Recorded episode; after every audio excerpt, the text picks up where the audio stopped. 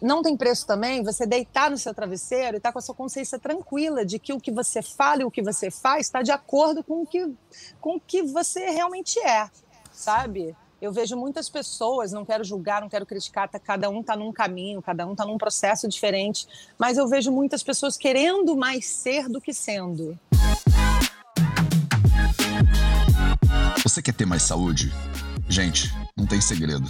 É trabalho, disciplina e perseverança todo santo dia. Esse é o Projeto 0800. Como você pode fazer escolhas para sua vida, mas respeitando é, o seu propósito? Né? Então, hoje no Projeto 0800 eu tenho uma convidada especial, a Ellen Jabor, e a gente vai conversar um pouquinho sobre como fazer escolhas na sua vida respeitando o seu propósito e como navegar um mundo de complexidade. É, e às vezes a gente tem essa sensação, né, de cara, eu quero ser perfeito, né? Tipo, eu vou escolher tudo, eu tomo minhas decisões aqui e transformamos a, o planeta Terra. Quando na verdade as decisões são imperfeitas, a realidade é imperfeita e a gente faz o melhor que a gente pode com o que a gente tem disponível. Salve, salve família Vida Veda, projeto 0800 no ar. Então vamos que vamos. Hoje eu tenho o prazer de trazer a Ellen aqui para conversar com vocês. A Ellen ela é modelo, ela é apresentadora. Cara, não tem como eu ler a bio da Ellen. Eu vou chamar a Ellen e aí eu peço para Ellen contar um pouquinho para vocês, porque é muita bio, gente. É muita bio, é um monte de projeto, é um monte de ONG, é SVB, é ONG Amparo Animal. É, a gente vai ter um assunto também muito focado em nessa questão da luta pelos direitos animais e tal que é muito próxima do meu coração, né? Eu tô cada vez mais é, ativista, digamos assim, né? Eu tô fazendo as pazes com o termo ativista, que antigamente era duro para mim aceitar, mas hoje em dia eu já tô fazendo as pazes com o fato de que eu tô cada vez mais ativista, sem dúvida nenhuma. E, e, que esse, esse processo né, de melhoria da minha saúde, de melhoria do planeta Terra e tal, passa por um bocado de ativismo, né? Mas o que, que significa esse negócio? Ellen Jabor, seja muito bem-vinda ao Projeto 0800. Obrigada, um prazer enorme estar aqui com você, viu, Matheus? Estava doida para te conhecer. Ai, gente, que bom. bom. Dia. Bom, maravilha. Então, eu vou, inclusive, tenho que esqueci de divulgar a live aqui no Telegram do Vida Veda. Mas, cara, Ellen, bom, seja muito bem-vinda. A gente tem vários assuntos para tratar hoje. Eu não queria que fosse uma live de três horas de duração. Então, eu vou direto ao ponto. Eu nem li muito a sua bio, porque você tem tanta história. É, e, de repente, eu vou tentar destrinchar um pouco dessas histórias ao longo da nossa live de hoje. Mas o nosso foco mesmo é falar sobre essa questão do propósito, né? De como é que você faz escolhas, né? Respeitando o teu propósito num mundo que é essencialmente imperfeito, né? Então a gente estava dois segundos atrás falando um pouco sobre essa questão do veganismo e tal, e eu quero trazer esse assunto também, mas antes de tudo eu quero te ouvir porque você vem de uma carreira de modelo, né, e de apresentadora e tal, e cara eu tenho muitas amigas que trabalham é, como modelo, inclusive da Ford. E é uma vida muito difícil de conciliar, né, com bons hábitos às vezes. Tem muita viagem, é trabalho pra caramba, você é difícil às vezes criar rotina. E você foi navegando a tua carreira, eu acho, na direção é, de assuntos de bem-estar, de qualidade de vida, de responsabilidade, de alimentação. Fala um pouquinho sobre essa dinâmica, principalmente para as pessoas é sobre como é que é, né, é, ir dessa vida intensa de modelo e apresentadora de televisão, só que em direção a um mundo de bem-estar e tal. Essas coisas não são conflitantes? Como é que foi para você isso? Essas coisas são super conflitantes, Matheus. São super conflitantes. Eu passei por muitos desafios na minha vida, tive que fazer muitas escolhas, tive que fazer muitas renúncias.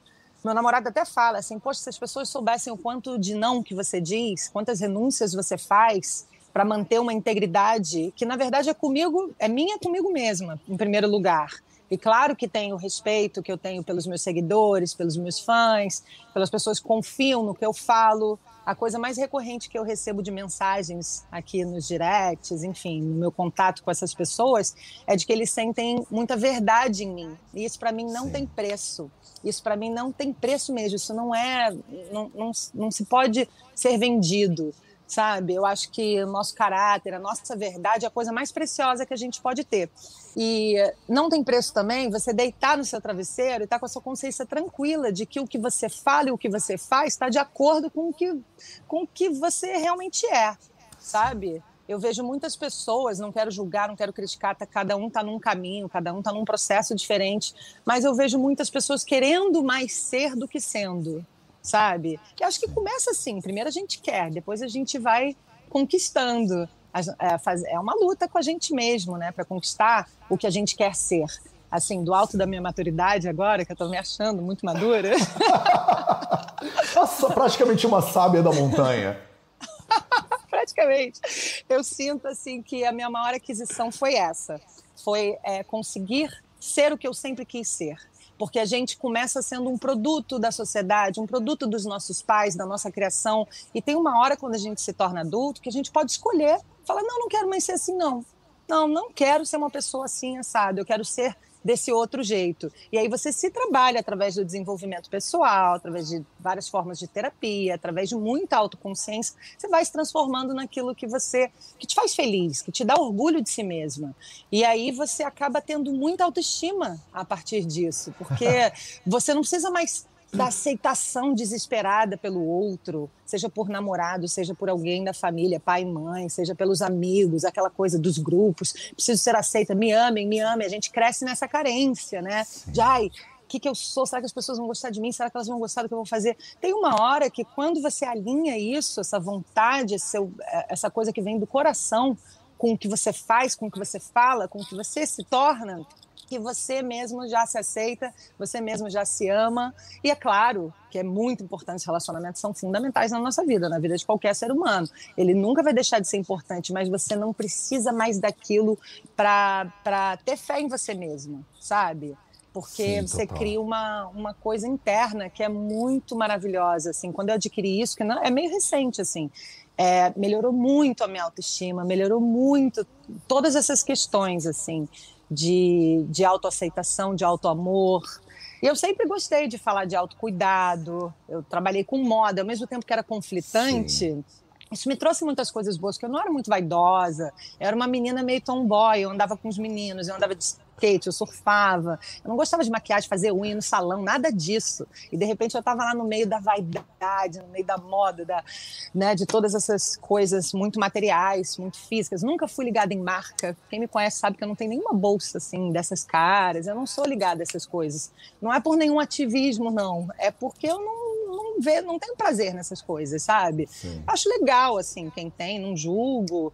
Mas é igual tatuagem, acho lindo nos outros, mas eu não tenho vontade de fazer nenhuma, sabe? Assim, é, Maravilhoso, eu acho muito massa, porque você você traz uma complexidade que eu, como médico, acho muito interessante. Porque você está falando sobre. Estava falando sobre, por exemplo, chegar num lugar de conquistar uma autoestima mais estável e se aceitar, sendo que você viveu a vida inteira numa carreira de moda que tá todo mundo dizendo assim: não, você é linda. Você fala, cara, mas é, é, é, isso, né? É um, o, o, o olhar para o outro, né? O mostrar para o outro que você é, não tem necessariamente a ver com o que você olha para você e você vê, né?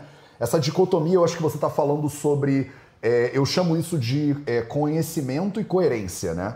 Consciência e coerência. Às vezes você sabe alguma coisa. Eu sei que essa comida me faz mal, mas eu como a comida. Isso é consciência uhum. sem coerência. Né? Uhum. Coerência é quando você vive exatamente aquilo que você acredita. E eu acho que isso é o que você comentou, né? E te dá meio que um superpoder. Porque aí você uhum. não tem como pedir desculpa mais sobre nada para ninguém. Eu, eu brinco que é o aceitar o meu esquisito, né? Eu falo para todo mundo, por exemplo, eu sou nerd, né? E eu sempre fui nerd e eu acho legal ser nerd. então eu tiro onda sendo nerd. E antigamente ser nerd era horror, né? ninguém queria ser nerd ou ser chamado de nerd, né? Eu lembro da minha irmã do meio, a Karina falava, cara, meu irmão é muito nerd, ele fica lendo e tal. E eu achava massa ser nerd. E hoje em dia, os meus alunos e alunas, a gente se chama de nerd, entendeu? Tipo, é a galera nerd do Ayurveda. E tá tudo certo. Eu acho que é quando eu bato no peito e falo, cara, eu sou assim. Tipo, eu me amo uhum. assim. você me ama assim uhum. ou não? E, e se não, tudo bem, entendeu? Tá tudo certo. Eu acho que tem a ver com essa coerência que você está falando, mas eu queria que você aprofundasse Total. mais um pouco, porque eu acho que isso pode beneficiar muito as pessoas. a gente está a gente tá numa sociedade que há, há muitas mulheres se sentem menos do que elas são porque elas olham na capa da revista e vem uma modelo que é a referência do que todo mundo deveria ser. Você, como modelo, você sendo a referência do que as pessoas deveriam ser, fala um pouquinho sobre essa dicotomia para as pessoas, do tipo, é, não é todo mundo que trabalha com moda que acha que é top, né? Do tipo, como é alcançar essa coerência interna? Pois é, eu sempre tive um pouco de vergonha disso. Quando falava assim, o que, que você faz? Eu falava, ah, sou modelo. Parece que você já está dizendo que é bonita. você já está partindo desse pressuposto, entendeu? Então, Total. Então morria de vergonha. Eu pedia, implorava para as minhas amigas não dizerem que eu era modelo, não mostrarem as minhas fotos que saíam na revista. Uma vez eu briguei com uma amiga na escola, falava, não mostra. Ela falou, mas está enorme lá na banca. Eu falava, não, mas deixa quem viu, viu. Não fica mostrando para mais gente. Eu tinha um pouco de vergonha, assim. Porque não é que eu não gostava, mas eu tinha muitas inseguranças. A gente adolescente a gente tem isso mais ainda, né? A gente não, não se sente ainda muito incluído, muito seguro, muito dono de si. E isso eu fui adquirindo aos pouquinhos, e quando você adquire, você falou da consciência e da coerência, nossa, foi perfeito, porque é exatamente isso. Quando você é modelo e todo mundo te diz, ah, parte desse pressuposto que então você é bonita e tal, e as pessoas ficam Sim. dizendo, ah, vai ser modelo quando crescer, ai, que linda, ai, que isso, ai, que aquilo, mas você não se sente assim. Então você fala, gente, eu, eu, o que, que eu estou fazendo aqui? Será que eu vou dar conta? Tanto que para mim, no começo, era um bico. Eu queria ser independente, queria ganhar dinheiro e ter minhas próprias coisas, Isso é sabe? é muito bom, Mas, cara. Isso é muito é, bom. Eu não estava pensando em fazer carreira, assim. Eu não tinha essa expectativa sobre mim mesma, entendeu? Eu não achava que ia dar tão certo, assim. Eu, eu achava, não me achava bonita como as pessoas falavam. Tinha dias, né? Que a gente é assim. Tem dias que claro. a gente fala, uau, hoje eu tô arrasando. Então tem dias que a gente acorda e tá se achando e tal, e tudo certo. Mas não é todo dia. Então, ainda mais num meio que você está lá com as pessoas mais bonitas do seu país, né? Aquelas pessoas lindas. Aí você fala, gente, mas eu não sou nem metade dessas pessoas aqui e tal. Sei. E você cresce com além de você ter insegurança natural da adolescência, nesse meio acho que você fica mais inseguro ainda, porque seu padrão é muito alto dentro da própria moda, você está inserido ali com uma cobrança muito grande de corpo, de andar, de elegância, de tudo, até de se vestir, que você nem sabe fazer isso direito. Você é adolescente, né? As meninas começam muito novas. Eu comecei muito novinha também. E não adiantava as pessoas dizerem: não, mas você é linda, você vai arrasar, porque isso tem que estar tá dentro.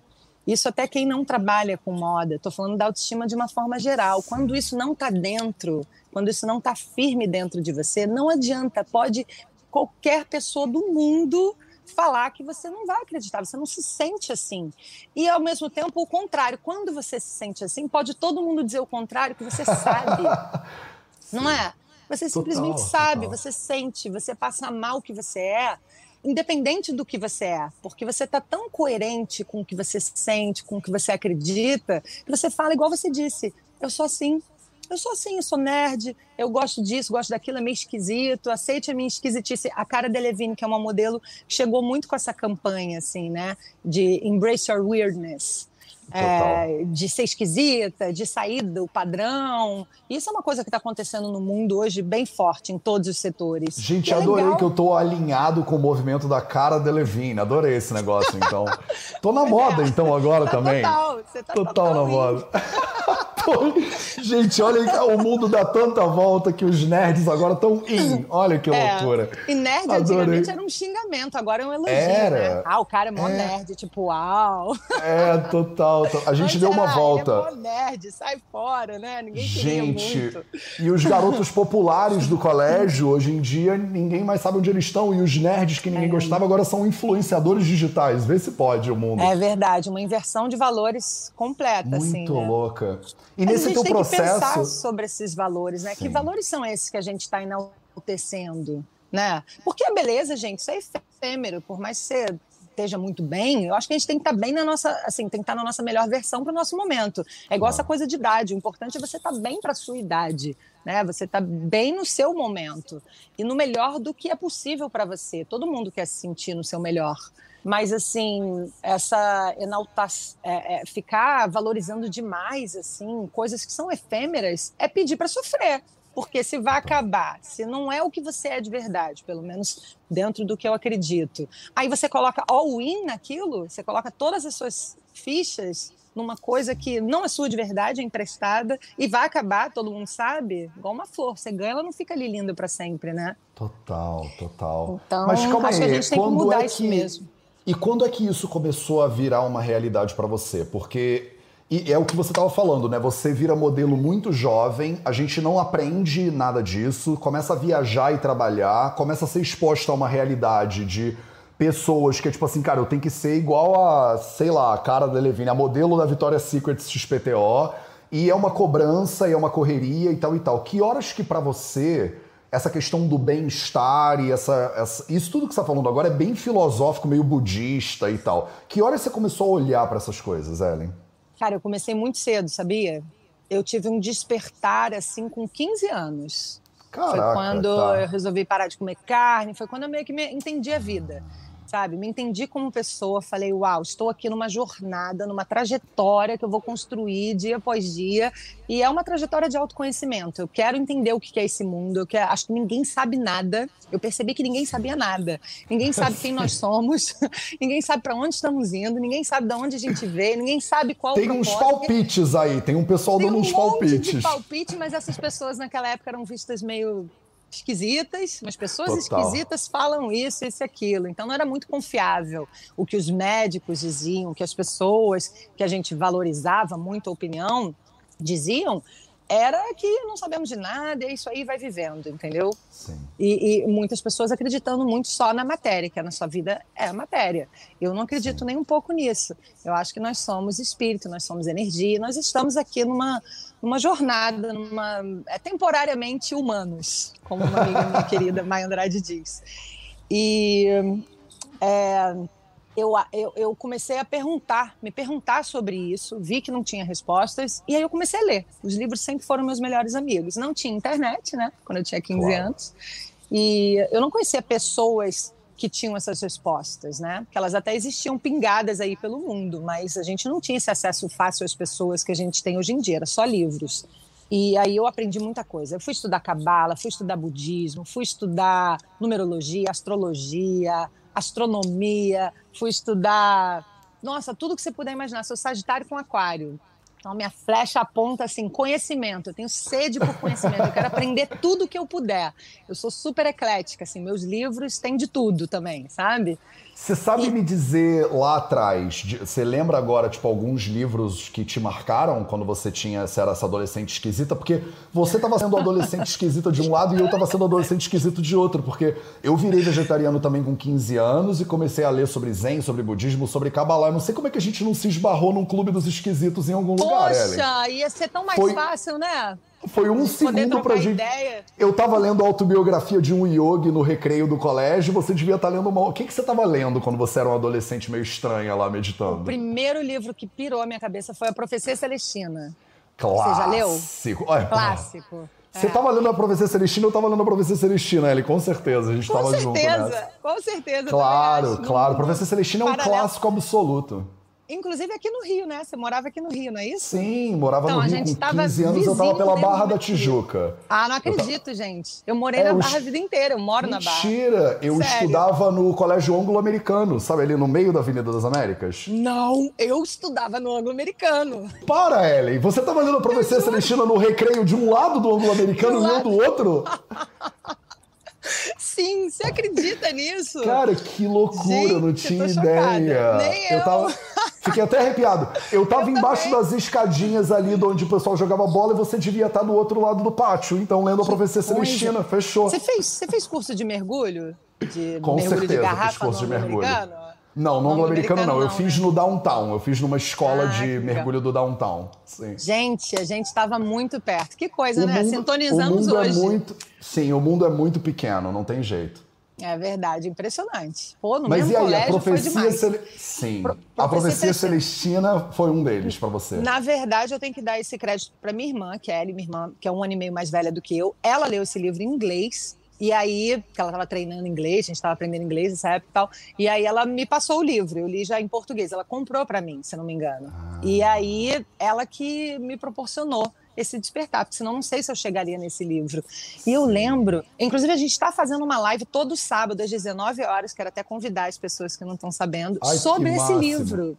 A gente está falando sobre as visões. Tipo um clube do livro do professor um, Celestina. É, a gente está chamando de grupinho de estudos Ai, de vários lindo. livros. O primeiro que a gente está fazendo é sobre a profecia Celestina, justamente por ser o livro que trouxe esse, esse primeiro despertar para gente. Esse, Ai, esse, que legal. esse despertar mesmo, né? Eu falar esse é, porque ele é muito lindo, né? Eu, também, eu lembro de ler a profecia Celestina e ele falar que aí alguém olhou para outra pessoa e viu a aura. Eu pensei, gente, que parada é essa? Tipo, então, da natureza e tal. E eu tava vendo as auras nessa época entendeu? Eu estava vendo aura, eu estava tendo projeção astral, eu estava tendo vários, estava acontecendo vários fenômenos gente, você é muito comigo. esquisita das minhas Muito mesmo. esquisita, mas nessa então, época eu, talvez a gente a gente só não se conheceu porque isso. eu tava olhando pro meu livro e você tava olhando pro seu, Ellen, porque senão a gente já tinha se esbarrado antes. É verdade. Que máximo, cara. Que coisa, né? Mas você estava plantando suas sementinhas de um lado e eu do outro, então Sim. de repente a gente não precisava plantar no mesmo lugar, né? Não, um com certeza um, não. Eu fui parar na diferente. Índia. Eu fui parar Nossa. na Índia, vim morar em Portugal pra gente se conhecer, entendeu? Mo Paulette, né? inclusive. Né? Obrigado, é. Monique Paulette, aí por, por agilizar essa, esse, esse reencontro, pelo visto, né? É, Legal. verdade. Então, aí no sábado você estão dando uma olhada na profecia celestina. E Gente. o, que, que, o que, que te impactou essa coisa da projeção astral que você está falando, das auras e tal, o que mais? É, porque a Profecia Celestina, quem não sabe, é um manuscrito que foi encontrado que te, fala sobre dez visões. Cada sábado a gente fala sobre uma visão. E essas visões, quando eu estava lendo o livro, quando eu era bem novinha, elas me impactaram muito, eu me identifiquei muito e eu fui vivendo com o livro, sabe? Eu não me lembro exatamente se eu já estava tendo isso antes do livro e o livro esclareceu o que estava acontecendo comigo, ou se logo na sequência, depois que eu li o livro, eu comecei a ter essas coisas. Eu acho que eu tive antes e o livro me, me acalmou, me, me fez entender o que estava acontecendo comigo, Sim. eu acho. É, e assim, aquilo que ele fala de, de energia, que uma plantinha que recebe uma energia, ela fica maravilhosa e tal, cresce, Total. dá frutos, dá flores, e a outra começa a murchar se você fica xingando ela. Gente, isso é muito impactante, isso é uma comprovação, já uma coisa simples e que comprova que a energia nos afeta e muito, e que nós nos nutrimos dessa energia, e que ela é fundamental para o nosso bem-estar, para a gente poder dar frutos, dar flores e crescer forte e tal. E isso já me impactou muito, assim. Na verdade, a primeira visão que fala das coincidências, tipo eu e você hoje. Olha quanta total, coincidência, né? Total. Que você sente que tem uma sintonia entre as pessoas, uma coisa quase mágica que acontece Sim. com todos nós, quase todos os dias. Quando isso acontece, eu acho que a gente tem um, um impacto interno assim de meu Deus, Deus está no controle. Existe uma força maior arquitetando isso tudo. Tem um maestro. Tem um entendeu? roteirista, né, dessa brincadeira aí. Exatamente. Total. Me deu essa sensação de caramba, eu estou participando de uma coisa muito maior e eu nem sei que eu estou nesse jogo. Sabe? Nossa. É tipo você entrar no Big Brother, mas ninguém te avisar que você está lá. Porque se você parar para pensar, tem uma analogia super forte, né? Eu, é, é uma coisa, eu acho que a gente vive uma coisa parecida. A gente está aqui como se fosse, eu estou dando um exemplo fácil de todo mundo é, é, perceber. Porque as pessoas vão lá para o Big Brother e elas ficam ali presas num mundo que tudo que passa a ser importante para elas está ali naquele mundo. E elas perdem a noção do fora, né, do que acontece fora, da vida real delas. É como a gente aqui, eu acho que a gente vem para essa jornada material, essa jornada terrena, e a gente esquece de onde a gente veio, o que, que acontece lá fora. E aquilo daquele mundo passa a ser a sua realidade e você começa a pirar por coisas que, se você tivesse sabendo, tendo a visão do todo, você não ia pirar, sabe? E, e, e, e eu acho que quando a gente está aqui, a gente tem uma visão muito restrita sobre a vida.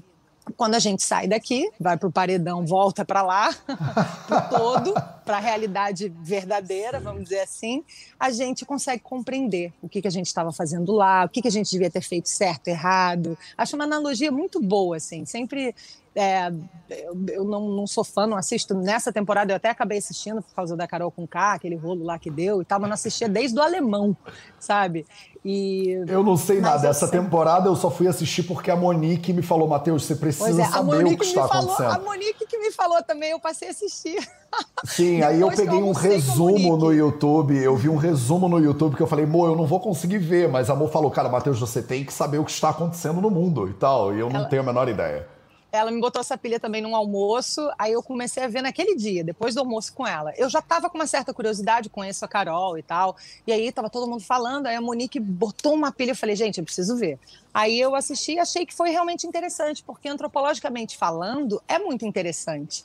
Se você fica assim, é, eu acho que nas outras edições que eu não assisti, porque não dava para assistir, era muita bobagem, era muita futilidade, não não estava interessante, na minha opinião. E dizem que na temporada passada já foi mais interessante, e nessa eu achei muito interessante de assistir, porque você fica vendo o ser humano agindo, você fica observando o comportamento humano, você se identifica em várias ocasiões, você aprende muitas coisas, sabe? Na verdade, a gente aprende com tudo. Quando eu fazia capoeira, eu aprendia que eu tinha que primeiro me esquivar, primeiro aprender a me defender, depois poder atacar, sabe? Você aprende a jogar xadrez, você, você abre a sua mente para várias coisas da vida. Acho que tudo que a gente atua, em tudo que a gente atua, a gente acaba trazendo um aprendizado pro, pro dia a dia, né? Então, é... mas por que eu comecei a falar isso mesmo? A gente, eu te perguntei sobre os livros que te influenciaram lá atrás. Ah, da professora aí, Celestina. Da professora das coincidências. Celestina. Exatamente. Não, e, to, e você está falando da primeira visão, né? Exatamente. Da, mas dessas aí, coincidências você... que acontecem. É, dos dramas de controle, desculpa. Mas os dramas Vai. de controle, gente, são impressionantes. Inclusive, é a próxima live de sábado agora. Essa, essa disputa de energia que a gente faz um com o outro, né? Que as pessoas ficam querendo é, obter essa energia, ficam, ganha, ficam querendo ganhar tem até o, o Dr. Carlos Veiga, não sei se você conhece, ele fala não. bastante desses assuntos, e ele tem uma plaquinha lá na live dele que é assim, apontando para um lado, escrito assim, é, ser feliz, e apontando para o outro, está escrito assim, ter razão. Ah, sim. É muito legal, né? Eu queria muito essa plaquinha. Total. Porque a gente fica querendo ter razão o tempo todo, a gente fica querendo é, se impor o tempo todo, fica querendo ser aceito o tempo todo, fica querendo que o outro fale, ah, ela sabe, ah, ela tem razão, ah, você ganhou, ah. No fundo, inconscientemente, que eu estudei psicologia, fiz a metade da faculdade. E a minha irmã é formada psicóloga e ela é terapeuta holística também. Então a gente troca muito nesse sentido que, também. Que dupla, legal. É. E aí é, eu acho que quando, quando a gente começa a se entender como ser pensante, a gente começa a ter mais autonomia do que a gente quer se tornar e do que a gente não quer fazer. Essa disputa de energia, essa coisa de ter razão a qualquer preço, não vale a pena, né? A gente começa a ver que a colaboração, o, o estar junto, por exemplo, você está aqui, a gente está trocando. Poxa, eu quero te ouvir, quero perguntar um monte de coisa de Ayurveda. Você quer me ouvir, quer me conhecer? É uma troca e é tão Sim. bom quando é assim, quando você senta com uma amiga para conversar e é uma troca saudável. Uma quer ajudar a outra, uma contribui com uma coisa, outra com a outra. Em tudo na vida, no trabalho, quando o cliente fica feliz, quando você fica feliz como contratado, em tudo, sendo uma troca, é muito melhor do que uma disputa né? E tem muitas pessoas que estão vibrando na escassez, no medo, nas, nas, focando nas dificuldades, ficam assim, não, preciso pegar tudo desse cliente, o máximo possível. Depois, se ele não voltar, não tem problema, eu peguei minha parte. Não, essa aqui Sim. vai competir comigo, ela vai roubar meu homem, não, tem que ir lá proteger. As pessoas ficam vibrando no medo, Sim. na escassez. E isso drena a nossa energia, não, não só a nossa mesmo, individual, né, pessoal, como a do outro que está interagindo com você, como a do mundo. Porque o mundo e nós mesmos somos uma coisa só. Então, se a gente não está legal, o mundo não está legal. Isso tudo que está acontecendo com o mundo, na minha opinião, é um reflexo do que a gente está fazendo com a gente mesmo. É, sempre é, né? Como acho que as pessoas às vezes é, demonizam as mídias sociais, né? O Instagram, não sei o que lá. Eu falo, gente, o Instagram é um reflexo dos usuários do Instagram, não é o Instagram não é o problema, né? O problema é o que, que a gente faz com o Instagram. Fala, ah, mas a mídia só bota títulos que são chamativos. Eu falo, mas é porque a gente clica no que é chamativo. Então, Exatamente. Então, a Exatamente, gente, Matheus. A gente fica se retroalimentando, né, Ellen? Do tipo, é. e aí demonizar é fácil. A culpa é do Mark Zuckerberg. Eu falo, mas você quer deletar sua conta, então, hoje, no Instagram? É. Não, não, não, quero. Aí, então, né? então fica difícil. Exatamente. A gente tem que pegar essa responsabilidade mais pra gente, né? Parar de culpar o outro e perceber que são as nossas escolhas que estão fazendo o todo. Sim. A escolha de nós todos juntos, claro que. A gente tem essa participação, né, esse protagonismo. É óbvio que tem coisas que a gente não controla, né? Eu gosto, eu sempre ensino para os meus alunos e alunas a ideia do rio e do barco, né? Você é o capitão de um barco. Você controla uhum. o leme do barco, mas você não controla o rio. Então uhum. eu acho que uhum. tem os dois na vida, né? Você tem coisas que você não controla, tipo, ah, uhum. o rio você não controla, mas o leme você pode virar para um lado ou para o outro. Só que as pessoas Ai, elas né, as pessoas elas ficam querendo dominar a maré, só que sem tomar conta do que, que elas podem controlar. Então, muito do meu papel, às vezes, é, é dizer: olha, isso aqui que você está tentando controlar, isso é rio. Não adianta é ficar rio. tentando controlar. Isso aqui que você não está tentando controlar, a sua alimentação, que horas você dorme, quanto de mídia social você usa, você faz atividade física, isso aqui é o barco. Então uhum. a gente uhum. fica reclamando do Mark Zuckerberg, mas não controla o café da manhã. Nossa, gera... adorei. Adorei, vou guardar isso para mim. Pronto, aí, ó, Leme, leva para leva pra live. Eu uso muito isso. Maravilhoso. E eu quero, assim, você começou então lá na Profecia Celestina, no recreio do ângulo americano, que eu tava lá também. E hoje, Ellen, o que que o que, que você tem lido hoje? O que, que, o que, que, tá, o que, que te inspira hoje? Como é que tá essa busca que começou lá atrás? É, o que, que você está consumindo agora? O que, que tá te é, bagunçando agora? Compartilha com a galera aí. Vou te dizer, eu, eu sou fissurada em livros, né? Legal. Esses aqui foram os últimos que eu li, entre esse ano e o outro, o ano passado. Adorei que Além... eles estavam à mão, total. Eles estavam total é. na, na, distância de um braço, é. assim. Exatamente. Além da matéria, para quem quer entender mais a nossa própria natureza de corpo, mente espírito, que a gente vê todo mundo falando, ai, nós somos corpo, mente espírito, ah, isso é energia, isso é espírito. Mas às vezes a pessoa não sabe o que, que é. Aqui explica muito bem do legal. Robson Pinheiro. Muito legal esse livro, devorei. Fiz, me baseei em muitos capítulos desse livro para fazer alguns vídeos no meu canal do YouTube, onde eu falo Nossa. sobre espiritualidade bastante. É meu, meu foco principal é esse, é o assunto que eu mais gosto de falar é esse. legal, legal. Eu acabo levando um pouco para alimentação, para o meu lifestyle, porque as pessoas me pedem muito isso. Ah, claro. qual maquiagem você usa? Como é que você se, se cuida? O que, que você usa? O que, que você come? Como é que é a sua refeição? Um dia inteiro é, de alimentação sua. Então, acabo tem bastante disso no meu YouTube também, mas o assunto que eu mais gosto de falar, que faz meus olhos brilharem, é espiritualidade, não adianta. Legal. Esse aqui que você deve conhecer, o Caibalion. Cas, clássico Caibalion. Maravilhoso, ele só caiu na minha mão no e ano fininho, passado. E é tipo fininho, um, é um panfleto, fininho. na real, é. Maia Andrade, fiz um curso dela, ela me deu um curso dela sobre o Caibalion, então eu, eu ano passado caí dentro aqui cair dentro é redundante, só um jeito de falar.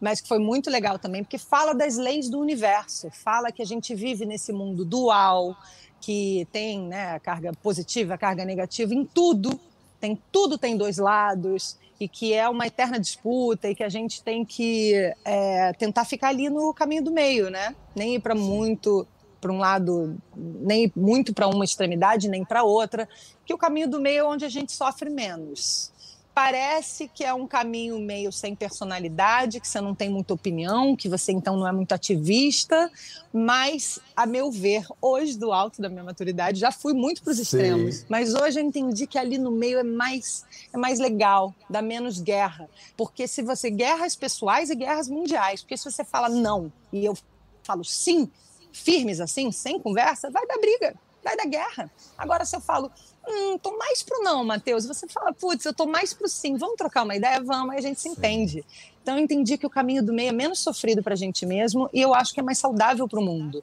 E eu já, já fui muito ativista e já fui muito assim, já preguei bastante coisa, nunca nunca doutrinei assim, nunca obriguei ninguém a nada, mas a gente fica tentando convencer as pessoas de algumas convicções que a gente tem em algumas fases da nossa vida, porque elas fazem bem pra gente. A gente fala, caramba, eu fiz isso, foi tão bom, deixa eu te dizer como é que é, deixa, você precisa entender isso também, você tem que se beneficiar disso também. Então, às vezes é com a melhor, na maioria das vezes, acho que é com a melhor das intenções que a gente faz isso. Só que eu entendi também que cada um tem seu tempo e que tudo está na sua perfeita ordem, mesmo quando parece que está um verdadeiro caos.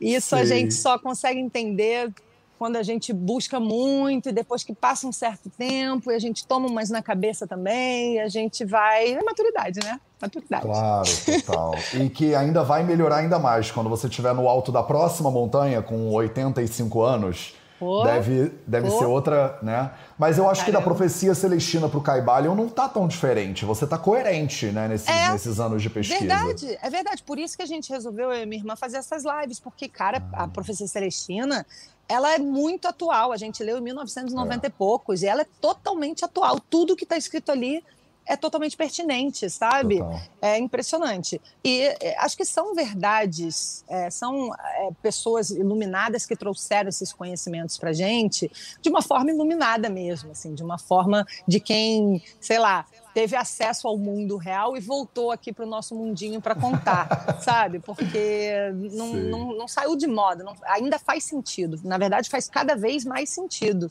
E uma coisa está alinhada à outra. Agora, se teve um livro que pirou a minha cabeça, foi esse aqui. Ano passado. O desaparecimento, o desaparecimento do universo. universo. Para a galera do Instagram, ele fica flipado, mas. Tá. Ah, é. O desaparecimento do universo, que é tá. um jeito. É, na verdade, o livro que eu sinto que eu li é. Uh, ele fala. Nossa, gente, agora me deu um branco. É. Ai, meu Deus! Falo todo dia quase disso, me deu um branco agora. Relaxa é... que ele daqui a pouco aparece, é mais fácil. Pois é, gente. Que coisa. É, acho que vou relaxar e daqui a pouco aparece, né? Sabe quando você começar a falar outra coisa, você fala, ah, o nome do livro, ele, ele Gente, grita. Gente, horrível quando isso acontece, né? Uma coisa que é nítida, assim, pra você, de repente ela some. Sim, total. É, ele, na verdade, ele fala de um outro livro que já já vou lembrar o nome. Sim. E só que o outro livro, ele tem uma linguagem muito difícil de entender. É uma linguagem shakespeariana, é um livro desse tamanho, um tijolão. E esse aqui é como se um rapper tivesse lido aquele livro e está te contando de brother. Ah. Entendeu? É uma tradução coloquial, vamos Sobre falar o que, assim. que é esse outro livro? Um uma curso pa... em milagres. Ah, um eu ia falar um curso em milagres, porque você falou ele é grosso shakespeariano. Eu falei, cara, eu acho que é um curso em milagres. Exato. Que é então, pesadinha, verdade, é uma leitura pesadinha um mesmo. Uma leitura mais, né? É. E eu comprei o curso em milagres e dizem que só de você ter ele na sua casa, assim, é tipo Zorra, né? Da acabada. Só de você ter, você já tem uma energia. E eu realmente senti isso. Não sei se Sim. foi porque eu fui sugestionada se ele realmente tem uma energia. Ele é pesado, especial. ele tem uma gravidade própria, sem dúvida nenhuma. Ele tem. Eu também Só li um curso comecei... em milagres quando eu tinha uns 16, 17 anos. Você ele leu? é bem. Você li, leu? Li, ele Pô, é bem você pesadinho. leu todo? Ellen, eu era nerd de nerd raiz, cara. Eu lia todo, tudo que chegava na minha mão Poxa. desses livros religiosos, Bíblia, Corão. O livro. O meu, a Profecia Celestina foi um livro importante para mim, como autobiografia de um yogi também me levou para um mundo de Hum. que depois eu fui morar na Índia quase sete anos por causa muito do que eu, li no Yogananda lá atrás. Mas eu acho que o livro que marcou meus 15 anos assim foi um livro que chama Bhagavad Gita, que é uma história. Não sei se você já ouviu falar, é um livro também que é um panfletinho, tem uns 18 capítulos, ele é ridículo, é bem pequeno, mas ele conta a história do Arjuna com o Krishna num campo de batalha. E aquele livro me impactou tanto que ele é meu livro de cabeceira até hoje. E eu continuo lendo ele todo ano, pelo menos algumas vezes, porque é o que você está falando. Eu acho que o que também me encanta muito no Ayurveda é essa ideia de que esse conhecimento ele não é novo, né? A Profecia Celestina, o Kaibalion, a, o Curso em Milagres, o, a Bíblia, o Corão, o Uhum. Bhagavad Gita, isso é como se fosse um conhecimento que já é nosso da humanidade há milhares e milhares de anos. Você vai ler os Uhum. Vedas, por exemplo, que são livros de 6 mil anos atrás, eles estão falando dos mesmas coisas, os mesmos erros que a gente comete até hoje, basicamente. E a gente pensa que é por causa da Globo, é por causa do Big Brother, é por causa do Instagram. Mas aí você vai lá atrás e eles falam: olha, tem cinco kleshas aqui, tem cinco coisas que você. que são armadilhas né, do ser humano. Você sempre. O ser humano sempre cai nesse negócio. Então não mudou muito, sabe? É capitalismo vem, é comunismo vai, aí vem não sei o que lá, aí vem o presidente tal, aí a direita, é a esquerda. Mas no final, a base do, do, do, do que dá. As armadilhas básicas são sempre as mesmas. E a gente fica vendo como. Por isso que eu acho tão lindo. Eu estudo esses livros. Esse amarelinho que tem aqui, por exemplo, é um livro de 3 mil anos atrás, mais ou menos. É a mesma Qual é? coisa. Chama Charaka Samhita. Então, ele é um livro que o original dele é em sânscrito, né? E ele fala mais ou menos as mesmas coisas que a gente tá batendo cabeça até hoje.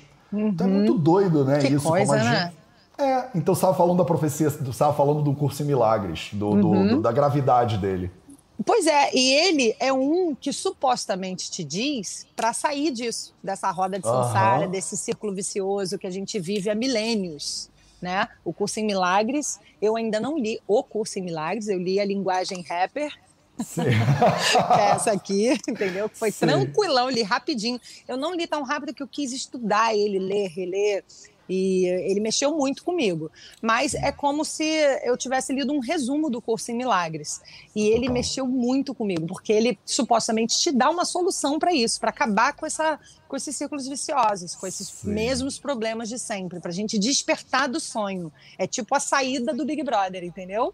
Total, total. Só que consciente, não através da morte.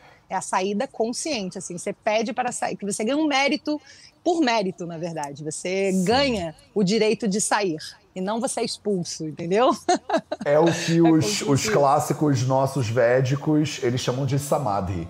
É quando hum. você. É, é, quando você chega num. você vê a Matrix, né? Do, do, daquele filme do Matrix. Amo. Você vê a Matrix e você fala, ah, é Matrix. Ah, então tá. Então tudo é, bem, beleza. Exatamente, é um, uma compreensão maior, né? Um passo acima. Sim, e que total. te faz sair desse jogo, jogo da vida.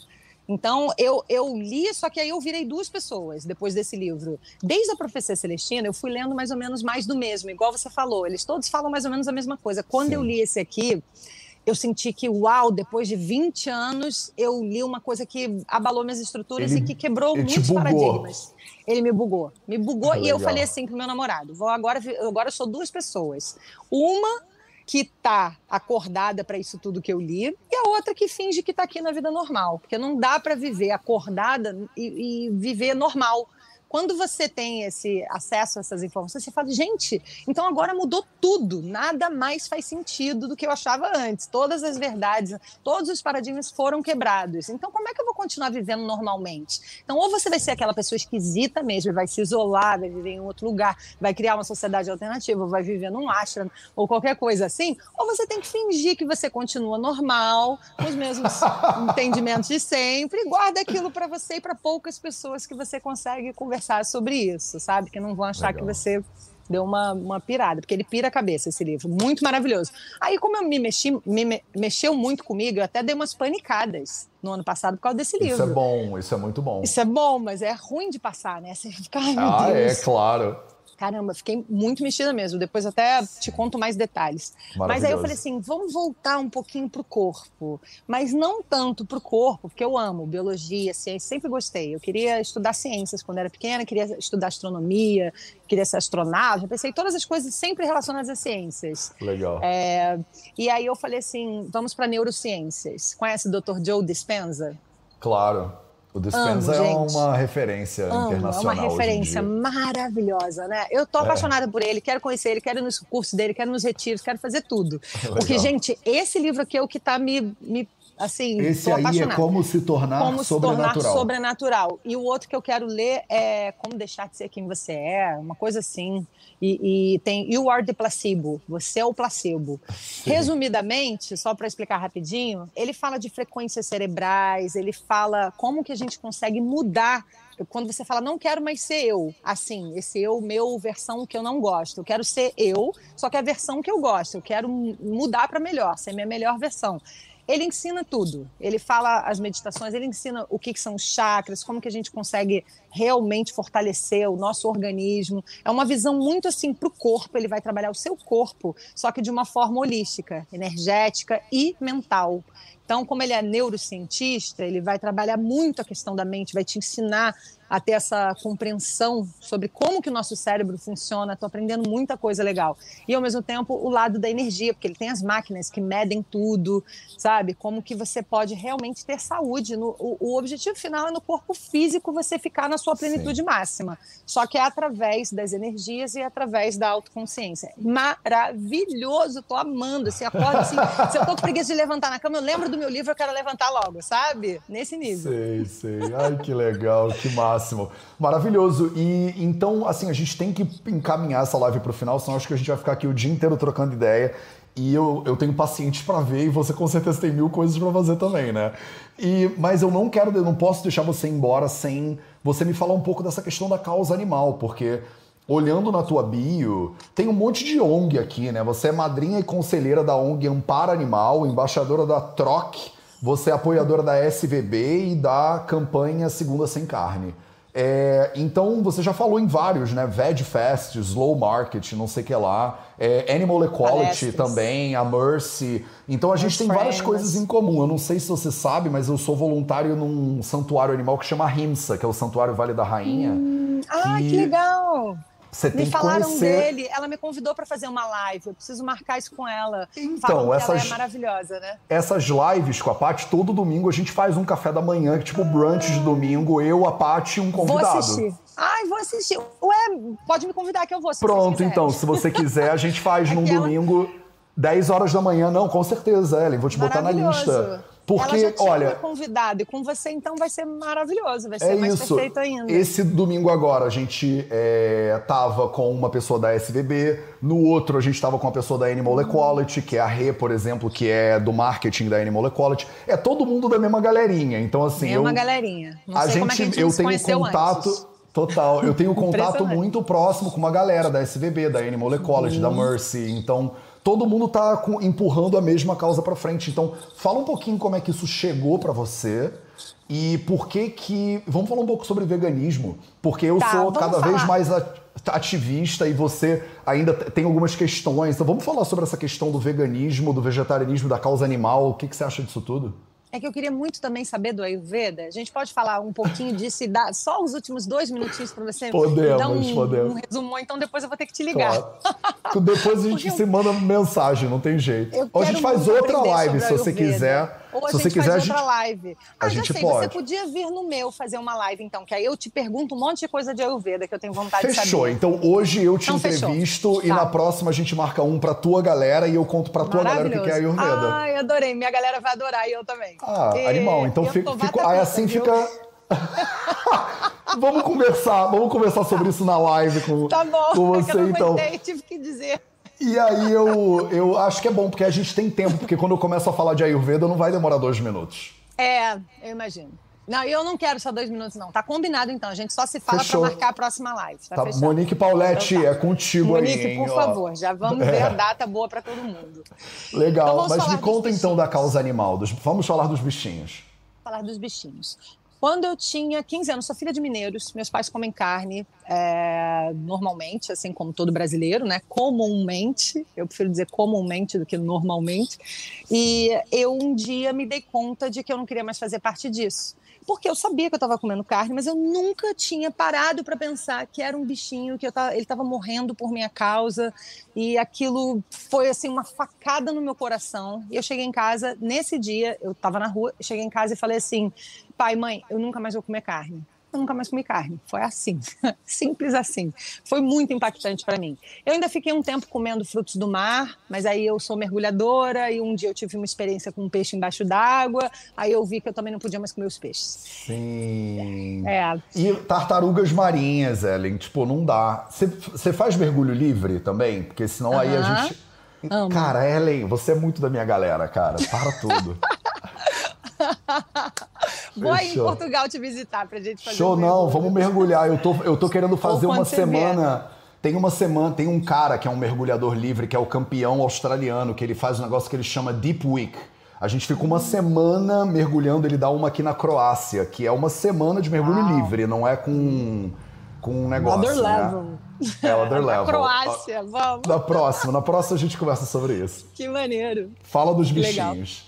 Então, aí eu parei de comer os bichos e, cara, a minha energia mudou muito, assim. Foi quando eu comecei a ver aura. Comecei a ver aura, assim, igual eu tô vendo que a sua blusa é cinza e que a minha é branca, nitidamente. Em tudo, em todos. Comecei a ver muito as auras. E aí, nunca tinha ouvido falar nisso. Então, achei que eu tava com problema de visão. Depois, achei que eu tava com um problema neurológico. Aí, eu comecei a ter projeção astral. Comecei a simplesmente, quando você vai dormir, ao invés de apagar, eu ficava acordada achando que eu estava acordada, mas o meu corpo já estava dormindo e minha mente estava acordada igual eu estou acordada agora. E aí eu tentava acender a luz, minha mão passava pela parede, eu sabia que se eu olhasse para trás eu ia ver meu corpo dormindo, eu via tudo em forma de luz, mó viagem, eu nunca tinha ouvido falar nisso também. E eu fiquei uma semana sem dormir, foi bem perturbador para mim na época, porque eu não conseguia assimilar, sabe? Não tinha essas informações. Aí a minha irmã me levou num astrólogo, que era a única pessoa zen, assim, esotérica que a gente conhecia, o Otávio, que foi maravilhoso, ele entendia do assunto, ele me acalmou. Aí eu entendi, enfim. Eu sei que mexeu muito com a minha energia, para você ver como que a gente faz coisas que a gente às vezes não percebe. Hoje, é, quando eu como tipo uma pizza, alguma coisa assim mais junk, que não é muito o meu comum, eu sinto na hora no meu humor. Eu sinto que eu começo a ter pensamentos mais negativos, eu sinto que eu começo a ficar esquisita. Eu não fico assim plena, leve, sabe? E grata, feliz, riso solto. Eu começo a perceber que eu tô meio esquisita, meio carrancuda, com os pensamentos nada a ver. Eu falo, o que, que eu comi? Hum, entendi. Então, a gente precisa perceber isso mais, porque a gente faz coisas no automático e a gente não sabe o mal que está se fazendo, né? Mas enfim, aí lá atrás eu entendi isso e eu era modelo, fui para Nova York, fui, viajei para vários lugares e eu tive que recusar desfiles de fur, de marcas super importantes que podiam mudar a minha ah. carreira. E eu lembro quando eu cheguei em Nova York, o primeiro trabalho que eu peguei foi um desfile de uma marca super importante dessas aí, carérrimas, que eu não vou mencionar, Sim. e era de fur. E a minha agência falou: pô, você ainda vai ganhar um cachê, tipo, quase dobro do cachê normal, porque é, é desfile de pele. E eu falei assim: não acredito. Aí eu falei: putz, eu falei, calma, não disse não imediatamente. Isso era muito novo para mim, né? Tudo, tudo. Ir para Nova York, eu tinha virado vegetariana há pouco tempo. Eu fui para casa e falei, gente, eu não posso fazer esse desfile. Só que eu pensei assim, pô, ninguém me conhece. E se eu fizer só para virar minha carreira e depois eu paro de fazer, começo a falar para ninguém fazer mais isso, sabe? Eu dou uma compensada. sim, sim. Aí eu falei assim, caraca, digo sim, digo não. Era uma coisa muito importante fazer esse desfile. E eu fui e falei assim, cara, eu não vou conseguir vestir. Eu não vou conseguir vestir, eu não vou conseguir andar naquela. Pode ser um segundo, pode ninguém me conhecer, eu não vou participar disso. E eu lembro que foi uma decisão super difícil. Eu fico emocionada até hoje de lembrar. Caraca, foi uma decisão muito, é muito difícil. E eu disse não, agradeci, disse não, falei muito obrigada e tal, mas eu sou vegetariano, não sei o que, não sei o que lá. E eu nunca me arrependi disso. Eu sempre tive a certeza de que eu fiz a coisa certa e eu fico assim com aquelas coisas que a gente fica com orgulho da gente mesma. Falar, ai, que bom Total. que eu não fiz, porque eu ia, isso ia pesar em mim. Eu não posso participar disso, sabe? São os meus amigos. É a tal da coerência, gosto... né? É a tal, é a da, tal coerência. da, coerência. E eu era novinha, né? Era tudo muito novo, não era tão sólido assim para mim. Mas foi um momento advogado diabo, aquele filme que eu amo. Total. Foi um total. momento assim que eu tive que escolher e talvez ninguém fosse ver, mas eu ia ver. E é como a Madre Teresa de Calcutá diz, no final das contas, não é entre você e as outras pessoas, é entre você e Deus. E assim, eu e Deus, naquele momento, eu, eu, eu senti assim, putz, eu passei nessa prova, fiz a escolha certa. E dali eu falei, cara, já que eu recusei esse, eu agora vou recusar todos. Assim. tipo. É melhor mudar de for... emprego, né? Vou mudar de emprego. Eu cheguei a pensar, porque você Caraca. é modelo, ainda não era conhecida, não tinha ido pra televisão, então as pessoas não sabiam o meu nome. No mundo da moda eu já estava indo super bem, fazia os melhores desfiles e tudo mais. Só que assim, eu era só um rosto ali, que você ia ver no outdoor, que você ia ver numa revista. Eu não estava atribuindo um valor da minha própria pessoa aos produtos, só a minha imagem. Então não tinha tanta responsabilidade, mas eu comecei a perceber que tinha. Isso começou a me incomodar. Então parei de fazer, tipo, batata frita. Não, não faço. Mesmo que não tenha animal, faz mal para a saúde. Eu não como batata frita, então não vou fazer. Aí eu comecei a pensar que eu tinha que mudar o emprego realmente, porque eu comecei a ficar muito chata, assim, para aceitar os, as propostas. Eu recusei muita coisa mesmo. E que, poderia, que tinha muita grana envolvida e que poderia ser muita exposição em termos de virar minha carreira. Mas eu, eu entendi que os nossos princípios não estão à venda e que isso é a coisa mais preciosa que a gente tem na vida e é o que a gente leva. São as escolhas que a gente faz conscientemente. Né? Tem muita coisa que a gente não tem informação, então a gente erra. E, e, por isso que eu acho que informação é luz. Por isso que eu hoje, como comunicadora, me sinto na obrigação e, e gosto dessa responsabilidade de levar informação. Não quero convencer as pessoas, só quero que elas tenham acesso às informações. Depois elas vão chegar às suas próprias conclusões, elas vão entender como é que elas podem trazer aquilo para a vida delas, cada um no seu tempo, sempre respeitando. Eu acho que a gente precisa respeitar o tempo um do outro. A gente precisa dizer o que a gente pensa, o que a gente acredita, o que a gente acha certo, o que a gente quer mudar, mas a gente tem que respeitar, a gente tem que ter mais tolerância senão a gente está fazendo igual o cara que está lá matando os bois. A gente está matando uns aos outros, só que com palavras, com intolerância, com desrespeito. Isso tudo vai minando, vira uma guerra. A gente está vivendo uma guerra que a gente não pode falar mais nada, sabe? Então, eu acho que está faltando mais amor, mais, mais, mais compaixão, mais respeito, principalmente. Cada um tem o seu tempo. O que a gente pode fazer é levar informação, é deixar o outro saber, é você dar o seu exemplo, principalmente. Se você é pai e mãe, principalmente. O filho faz o que ele vê, não o que você fala. Entendeu? Então, claro. Então, dê o seu exemplo. E na vida é assim também, com seus amigos. Às vezes você não precisa sentar numa mesa e falar dos bichinhos. Só você pedir um prato coloridão, bonitão, sempre, sempre, sempre tem alguém que fala, pô, seu prato está bonitão e fica tentado na próxima vez vou pedir um desse, e nem tem carne, sabe? Então acho que é muito mais por aí do que um massacrando o outro, julgando, condenando. Isso é crucificar Cristo, só que de outra forma, né? Porque todos nós somos irmãos, somos um só. Então a gente se maltratar é fazer mal para Deus, é fazer mal para o planeta, é fazer mal para o todo. Então eu, eu hoje em dia eu penso muito mais assim.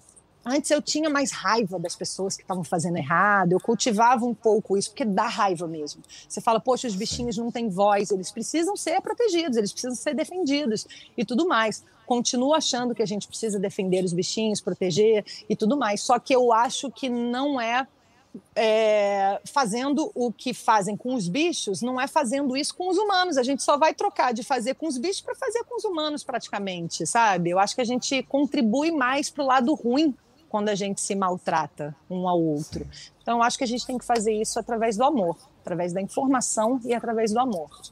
E como é que você chegou na SVB, nessas ONGs e tal? Você, pra, porque para você foi natural dizer não e mesmo sendo, eu não imagino quão difícil deve ser isso, caraca. E você foi lá e disse não, mas ao mesmo tempo isso não significa que você iria se aproximar também de ativamente é, trabalhar pró né, esse movimento. O que que virou para você é. para te levar para isso, né, para fazer o que você faz hoje? É, você sabe que foi muito natural eu comecei a pensar que eu tinha que trocar de emprego, porque estava ficando muito restrito, a minha agência estava ficando, pô, tá difícil trabalhar com você e tal, não sei o que, tinha muitas restrições. E a mala, tirei... né? Liga lá para a mala, é. e vê se ela quer fazer essa propaganda de brócolis. Exatamente, eles falavam, uau, tem um que não, não tem bicho, tal, não sei o que. Ah, mas faz teste em animais, então não vou, entendeu? Então, Caraca. faz teste em animais, já tirava praticamente todas as grandes marcas, todas. Todas. Todas. Eu fiquei um tempo, graças a Deus eu fui para TV e aí é, eu estava tendo outras fontes de renda e tudo mais. Se eu tivesse dependendo dos trabalhos de modelo, acho que eu ia me ferrar. Mas acabou que, de uma certa forma, eu tive muita sorte, sabia? Eu acho que o universo, Sim. quando você faz uma escolha assim, ele, ele compensa de alguma forma, ele te dá outras opções, se você ficar firme ali, sabe? Então eu, eu nunca passei uma dificuldade assim de, ah, meu Deus, passei em perrengue, agora estou sem grana. Sempre aparecia outra coisa que era perfeita para mim. Então, isso sempre mesmo. Então, isso foi muito bom. E assim, a gente tem que dizer aqui que às vezes eu estou num programa de TV, a TV vai negociar algumas coisas, o comercial claro. que passa na hora do meu programa. Eu não tenho controle sobre isso, gente. Porque Sim. às vezes tem veganos, vegetarianos que falam, ah, mas no seu comercial está passando, sei lá, uma marca de frango, alguma coisa. Eu falo, gente, Total. também menos, né? Porque senão, então, ó, aí é, fica muito difícil. As Total, você sabe, outro surreais. dia Outro dia o YouTube, o YouTube também é assim, né? O YouTube colocou uma propaganda antes do meu vídeo de hambúrguer, uma coisa assim.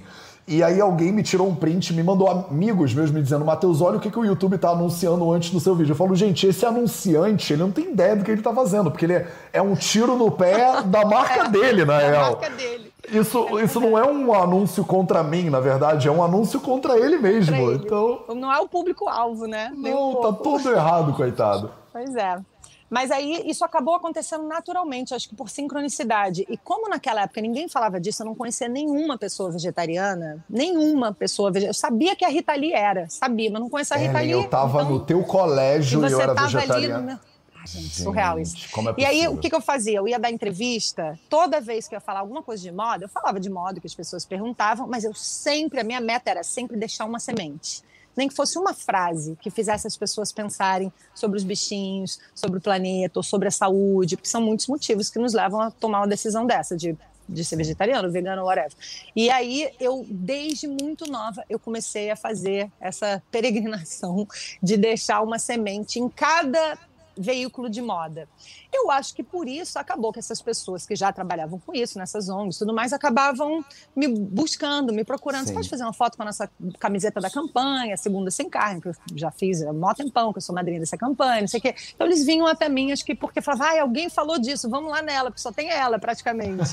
Então, isso acabou acontecendo. E hoje eu tenho falar, tenho feito essas lives, eu tenho falado muito disso, porque é, é, eu fico buscando me associar mais a esse tipo de ambiente. Porque as pessoas ainda me associam muito à música por causa da MTV, ou eu trabalhei na Globo, trabalhei no SBT, trabalhei no Multishow, trabalhei é, com moda, mais de 10 anos, então as pessoas me associam a essas coisas muito ainda, né? E, e eu tenho falado mais sobre essas questões, tá, tra, tenho trazido isso para o meu público, em primeiro lugar, porque é a coisa que eu mais gosto de falar e eu me sinto com essa responsabilidade de trazer informação é, com, é, importante, que eu considero relevante, importante para as pessoas que me seguem. Eu falo sobre isso nos meus stories o dia inteiro, então quem me segue já sabe que a linha é essa e também porque eu tenho buscado me associar mais nesse ambiente, porque é mais coerente comigo, né? Claro. Então, é, as pessoas muitas vezes me pedem dicas de produtos, como eu estava te dizendo, e aí acaba que isso também pode se tornar um, um trabalho também, né? Total. De... E hoje em dia, mil vezes mais fácil do que há 15, 20 anos atrás, sem dúvida nenhuma também, né? Nossa, muito mais fácil, gente. Muito mais fácil de comer em qualquer lugar, né? Antigamente era um perrengue. Várias vezes eu não comia. Eu fiz uma peregrinação também. Todo lugar que eu ia e que eu falava, moço, não tem nenhum prato vegetariano. Ele falava, tem salada? Eu falava, eu posso falar com o gerente, ou com o chefe, ou com o dono, por favor? Sempre com muita educação. Eu falava, moço, gostaria que o senhor pensasse que as pessoas, tem algumas pessoas que não comem carne. Eu queria um prato quente, uma opção de prato quente, umzinho. Pode ser um macarrão com tomate. Sabe? Eu sempre Sim. deixava um bilhetinho ou pedia para falar educadamente, amorosamente, porque ninguém é obrigado a saber. As pessoas não sabiam. E muitos dos meus seguidores que falam: ah, parei de comer carne, mudei minha alimentação toda. Porque eu, eu sempre falo, eu não fico tanto falando pare de comer carne. Eu não falo isso. Eu falo, façam suas compras na feira, vamos comer o que a natureza dá pra gente: legumes, Sim. frutas, verduras. Isso já é revolucionário. Isso já é totalmente revolucionário. Sim. Exatamente, entendeu? E aí as pessoas falam, poxa, eu mudei minha alimentação, não sei o que, não sei o que lá. É, e aí eu, eu, eu vejo que é por informação. A maioria fala assim: eu não sabia disso. Muito obrigada. Eu não sabia disso. Nossa, nunca tinha parado para pensar nisso. Então eu vejo que a informação é o que impacta mesmo. E principalmente quando é com amor, porque quando é com com julgamento, elas criam resistência. Eu acho que faz o, o, efeito contrário, sabe? Um amigo meu, stylist, do mundo da moda, né? Ele falou assim, me perguntou isso. Aí eu falei, hum, você quer mesmo saber? Porque eu até evito falar um pouco, sabe? Para não causar polêmica nas mesas, todo mundo comendo, Sei às vezes as pessoas se sentem desconfortáveis, sabe bem? E aí eu falei, você quer mesmo saber? Ele falou, quero. Eu falei, desenrolei o pergaminho. Aí comecei a falar, falar, falar. No final ele falou uma coisa que eu nunca me esqueci. Foi lá em São Paulo. Ele falou assim: é, você foi a primeira pessoa que eu fiz essa pergunta e que não me causou resistência. Eu fiquei com vontade de experimentar. Ai, que lindo. Aí eu falei: ah, então é isso aí. Muito fofo, né? Porque foi com amor, foi com a intenção de trazer informação para ele ter mais saúde, inclusive para o planeta e os animais poderem viver. Então, Maravilhoso. E aí você deixou tanto bilhetinho, encheu tanto a paciência de todo mundo, que hoje o prato vegano do Paris 6 chama Ellen Jabor. Então, tipo, estamos no caminho, né, Vitória, Ellen? Estamos né? no caminho. Estamos no caminho. Isso consolida uma luta de mais de 25 não, quem anos. Quem olha assim né? acha que não deu trabalho, que foi do nada, né? Cara, do nada a Ellen fez não. não sei o que lá, mas você tá aí, né? Todo santo não. dia deixando bilhetinhos. Exatamente. E plantando sementinhas com maquiador, com stylist, no mundo mais que as pessoas não estavam querendo saber disso, né? Então é muito legal hoje ver esse, isso tudo acontecendo, assim, é muito, é muito gratificante, dá um conforto na alma. A gente só não pode esquecer que é por eles, é pelos bichinhos, é pelo planeta, é por nós também. Mas se não tiver o planeta e os bichos, já não tem a gente, sabe? E é, e é um movimento de amor, gente. O veganismo, o vegetarianismo é um movimento de amor, não é um movimento de condenação, de briga, de luta. Na minha visão, o princípio principal é o amor. Cara, vamos terminar nesse tom. Porque não tem, não tem como ficar melhor do que isso, eu acho.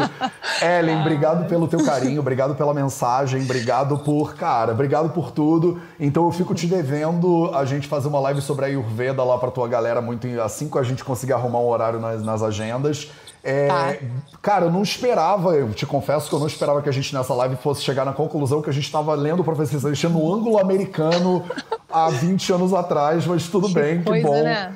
Levo isso para casa, sim, sim. Cara, não tem coincidência, né? É só um, é um é. roteiro, é um roteiro muito interessante mesmo da vida. Obrigado pela tua presença, obrigado pela presença de todo mundo aí. Esse foi o projeto 0800 de hoje, já passamos de uma hora. Um beijo para todo mundo. Um beijo, Ellen. Beijo, muito obrigada. Amei, amei, amei. Beijos. Beijo para todo mundo. A gente se vê de novo muito em breve. Tchau, tchau.